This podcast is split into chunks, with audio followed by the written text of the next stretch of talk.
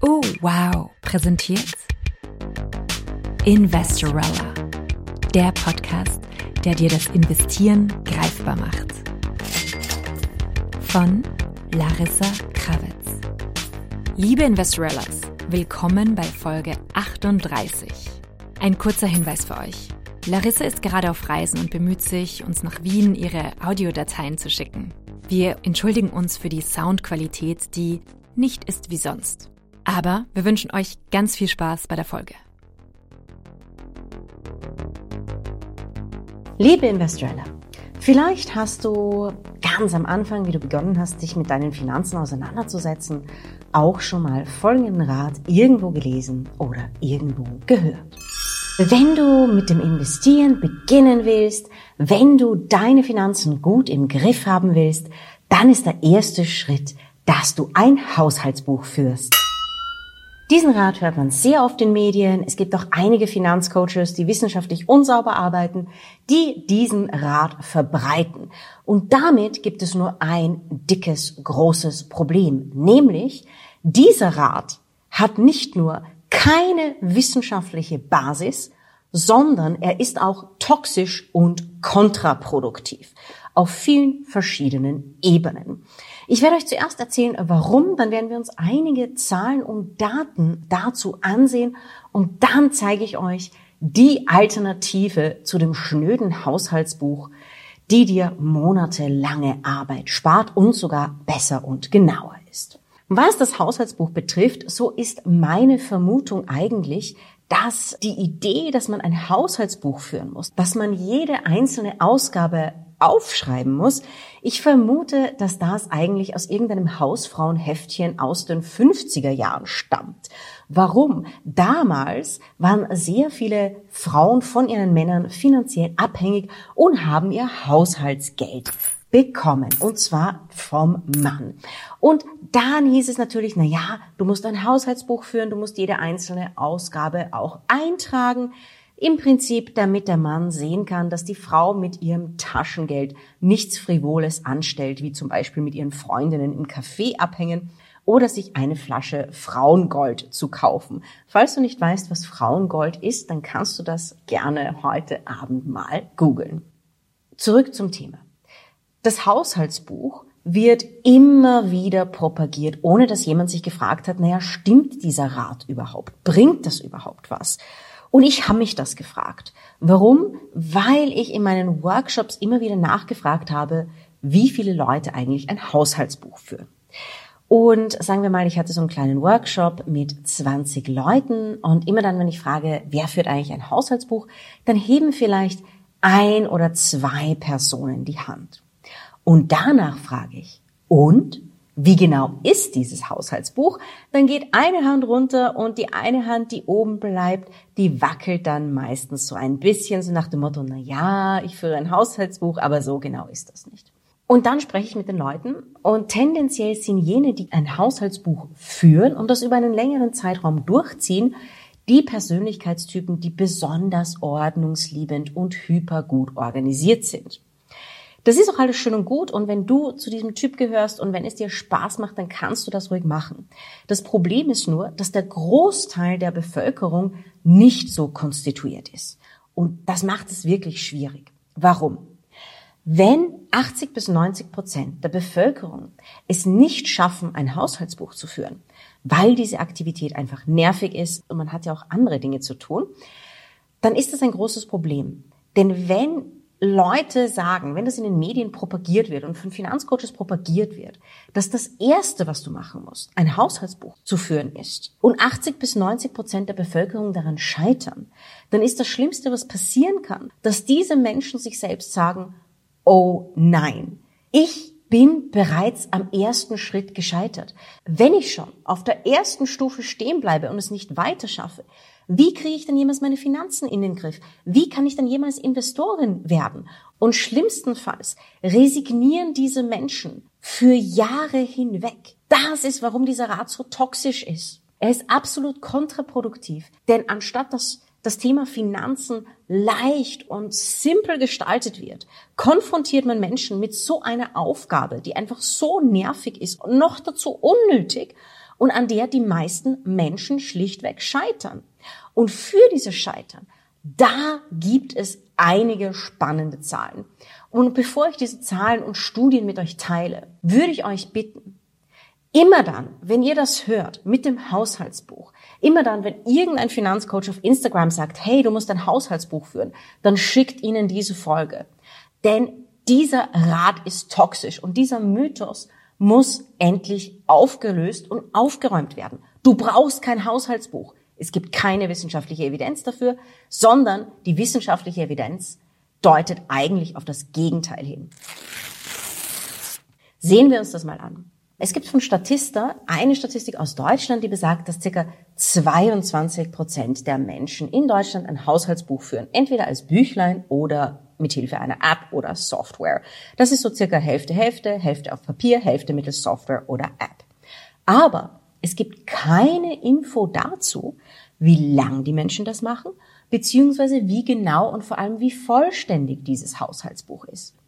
Gehen wir ein bisschen weiter. Da gibt's eine spannende Info darüber, wie schwierig es für Menschen ist, ein Haushaltsbuch zu führen, und zwar von der Statistik Austria in der Konsumerhebung. Die Zahlen aus der Konsumerhebung, die kennt ihr schon, wenn ihr die älteren Folgen des Podcasts auch gehört habt. Da geht's darum, wie viel Geld die Menschen wofür ausgeben. Und das wird alle fünf Jahre gemessen. Und um das zu messen, bittet die Statistik Austria tausende Haushalte im Land, ein Haushaltsbuch zu führen. Nicht ein Jahr lang, nicht monatelang, sondern nur 14 Tage lang. Also die Statistik Austria schreibt Haushalte an und bittet sie, 14 Tage lang ihre Ausgaben aufzuschreiben. Dafür bekommen die Menschen Geschenke, zum Beispiel Amazon-Gutscheine oder Geldgeschenke. Sie bekommen Unterstützung von den Forscherinnen und Forschern und sie bekommen eine Software dafür zur Verfügung gestellt und genaue Instruktionen.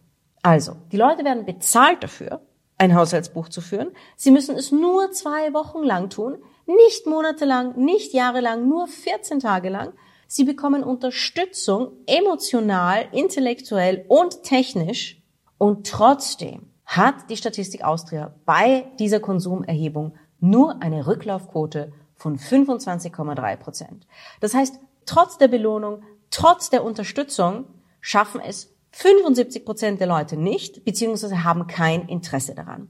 Das zeigt ebenfalls, wie schwierig das scheinbar für den Großteil der Bevölkerung ist. Und ich habe auch noch eine andere Studie gefunden, die so ein bisschen in die Richtung geht, naja, wie genau ist dein Haushaltsbuch eigentlich? Weil darüber gibt es im deutschsprachigen Raum gar nichts. In einer Studie der Teambank in Deutschland wurden im Jahr 2020 die Menschen gefragt, ob sie ein Haushaltsbuch führen. Aber diesmal war das keine Ja- oder Nein-Antwort, sondern die Optionen waren, ich stimme zu, ich stimme eher zu, ich stimme voll zu. Bei der Aussage, ich führe ein Haushaltsbuch, stimmten 15 Prozent der Menschen zu, aber nur 12 Prozent sagten, ich stimme voll und ganz zu. Das ist schon mal ein bisschen eine Evidenz in Richtung, wie genau das Haushaltsbuch ist und wie gerne die Menschen das führen.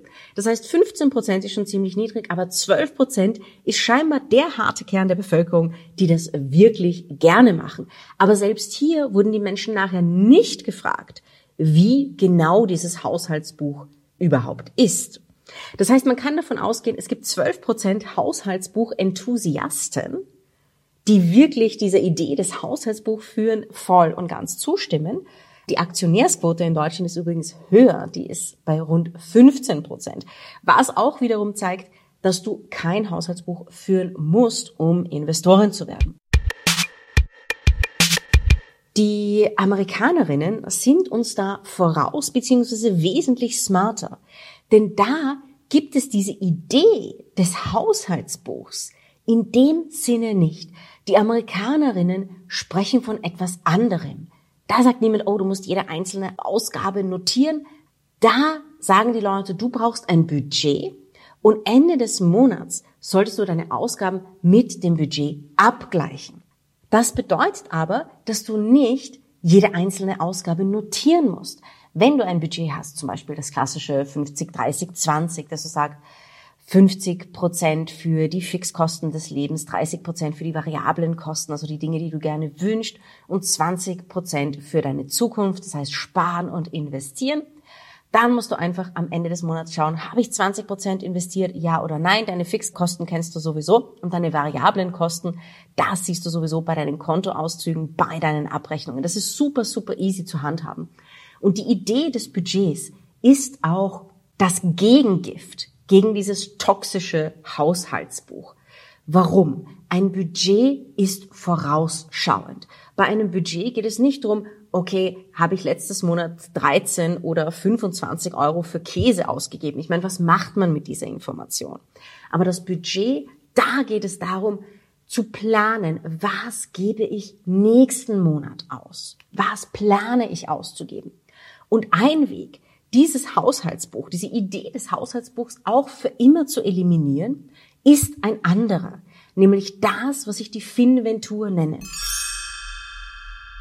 Die Finventur spart dir monatelanges Haushaltsbuch führen und du kannst deine Ausgaben innerhalb von drei oder vier Stunden einmal pro Jahr ganz einfach evaluieren. Die Finventur ist auch im Investment Basics Kurs, aber ich gebe dir hier mal einen Spoiler, damit du auch das Gefühl dafür bekommst, wie einfach das eigentlich ist und endlich diese toxische Idee dieses Haushaltsbuchs loslassen kannst. Was macht man bei der Finventur? Bei der Finventur ladet man sich einfach alle Konto, Kreditkartenauszüge, Online-Banking-Auszüge, PayPal, Zahlungssysteme, alles, was man hat, runter gibt es in ein Tabellenprogramm und dann kannst du sowieso zurückschauen, was wurde wo abgebucht, was habe ich in welcher Kategorie ausgegeben. Du kannst es kategorisieren und analysieren. Deine Ausgaben werden ja sowieso aufgezeichnet. Gerade junge Menschen zahlen heutzutage sehr viel online, sehr viel mit Karte. Du siehst es auf deinem Kontoauszug und kannst es somit sehr einfach zuordnen, ohne dass du jede einzelne Ausgabe notieren musst. Und wenn du das gemacht hast, dann siehst du, okay, wie viel habe ich in welcher Kategorie im letzten Jahr ausgegeben? Und dann kannst du dir dein Budget schaffen. Dann kannst du sagen, okay, ich plane mit einem 50-30-20 Budget, ich plane mit dem Bucket-System. Und dann ist es relativ einfach zu sagen, hey, ich teile das Geld sofort in die Budgetkategorien am Anfang des Monats, also wenn mein Gehalt reinkommt oder als Selbstständige immer, wenn eine Honorarnote reinkommt, teile ich das in diese Budget Buckets, in diese Budgettöpfe auf und dann kann ich es ausgeben. Dann ist aber egal, ob ich in meinem Budget für variable Kosten, da wären zum Beispiel luxuriöse Lebensmittel, mir einen teuren französischen Käse kaufe oder einen teuren französischen Wein. Es geht einfach nur darum, dass du dann dein Budget einhältst. Und das ist ziemlich einfach und das ist ziemlich simpel und dafür brauchst du auch kein Haushaltsbuch. Das heißt, du kannst dich entspannen. Falls du schon mal in der Vergangenheit versucht hast, ein Haushaltsbuch zu führen und gescheitert bist, dann schäm dich nicht dafür. Es geht statistisch gesehen von all dem Material, das es da draußen gibt, den meisten Menschen so, dem Großteil der Menschen so.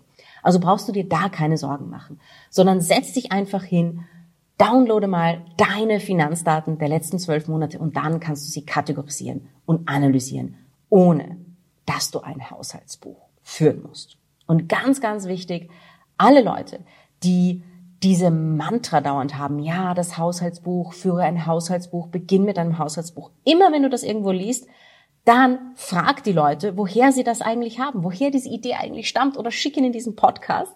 Du hast in den Shownotes auch die Links zu den Studien, kannst dir das genauer ansehen. Und dann frag die Leute, warum sie das eigentlich sagen und weise sie darauf hin, dass es keine wissenschaftliche Evidenz gibt, dass das die ultimative Voraussetzung ist. Das ist es nicht. Budgetieren geht viel, viel einfacher. Finanzen managen geht viel, viel einfacher. Das Haushaltsbuch ist keine Voraussetzung dafür. Und es ist wirklich Zeit, diesen schädlichen Mythos aus der Welt zu schaffen. Ich wünsche dir viel Spaß beim Budgetieren und Investieren. Und jetzt kannst du dein zerrissenes Haushaltsbuch kübeln. Liebe Investorellas, wenn ihr uns ein Geschenk machen wollt, dann abonniert diesen Podcast und teilt ihn mit euren Freundinnen und Freunden. Das hilft uns sehr. Und wenn ihr gerade viel Zeit habt zum Podcast hören, dann empfehlen wir euch heute den Oh Wow Podcast Philosophieren mit Hirn von Hirn. Denn ein bisschen Philosophie schadet nicht. Wir wünschen euch frohe Feiertage und bleibt gesund.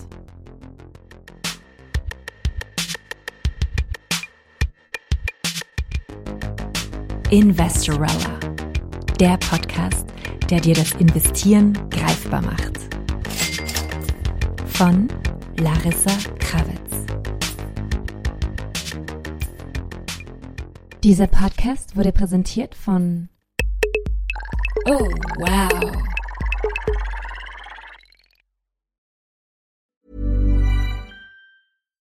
If you're looking for plump lips that last, you need to know about Juvederm lip fillers. With Juvederm Volbella XC and Juvederm Ultra XC, your lip look, whether it's subtle or bold, can last up to one full year with optimal treatment and no additional maintenance. Find a licensed specialist and see if it's right for you at Juvederm.com today. That's J U V E D E R M.com. Add fullness to lips in adults over 21 with Juvederm Volbella XC or Juvederm Ultra XC. Do not use if you have severe allergies or a history of severe allergic reactions, or if you're allergic to lidocaine or the proteins used in Juvederm. Tell your doctor if you have a history of scarring or taking medicines that decrease the body's immune response or that can prolong bleeding. Common side effects include injection site redness, swelling, pain, tenderness, firmness, lumps, bumps, bruising, discoloration, or itching. As with all fillers, there's a rare risk of unintentional injection into a blood vessel, which can cause vision abnormalities, blindness, stroke, temporary scabs, or scarring. For full important safety information, visit juvederm.com.